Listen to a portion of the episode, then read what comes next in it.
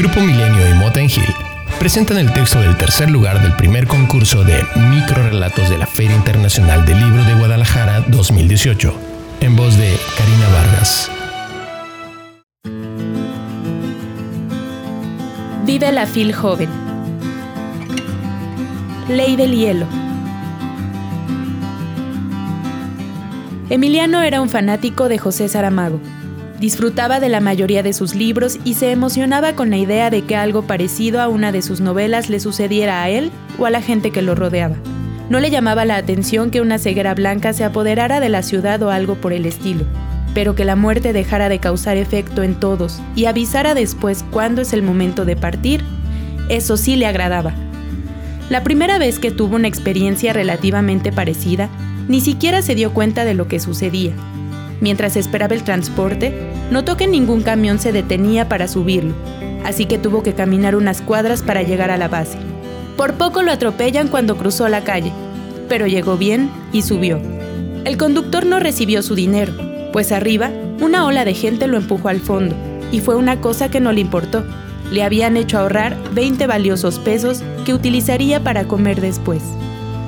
Partió algo inseguro a su escuela y llegó tarde a su salón. Apenado, abrió la puerta y preguntó si podía entrar. La maestra solo lo miró extrañada y cerró frente a sus narices. Él interpretó eso como un rotundo no y esperó a que la clase terminara para hablar con ella. Se quedó dormido en el pasillo y no pudo percatarse cuando salieron todos.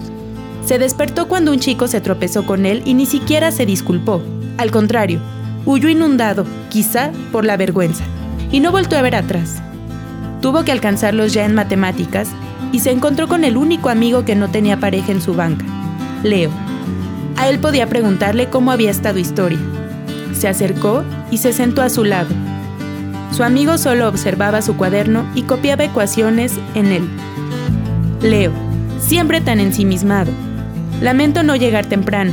¿Les fue bien sin mí en la exposición? Ningún camión se detenía. Leo ya, relájate. Hablo mañana con la maestra. No te enojes conmigo. ¡Hey, Leo! No me ignores, por favor. Te digo que no fue mi culpa. Fue entonces que cayó en cuenta. Leo no estaba ensimismado. No tenía sus audífonos ni nada por el estilo. Y se percató de la razón por la cual nadie le había hecho caso en todo el día. Ni el conductor, ni la maestra, ni el chico, ni su mejor amigo. ¿Qué estaba pasando? Su hermana Ingrid que iba en el mismo grupo que él, pidió permiso al profesor para contestar una llamada y salió. Después se escuchó un grito fuerte. Leo fue tras ella, Emiliano también. Escuchó cómo le preguntaba qué ocurría y cómo ella contestaba. Es mi mamá. Le acaban de llamar del hospital. Emiliano no acabó la frase, porque comenzó a llorar, y Leo comprendió de qué se trataba. Le dio un fuerte abrazo mientras las lágrimas invadían su rostro, y su mejor amigo fanático de Saramago, no pudo unirse.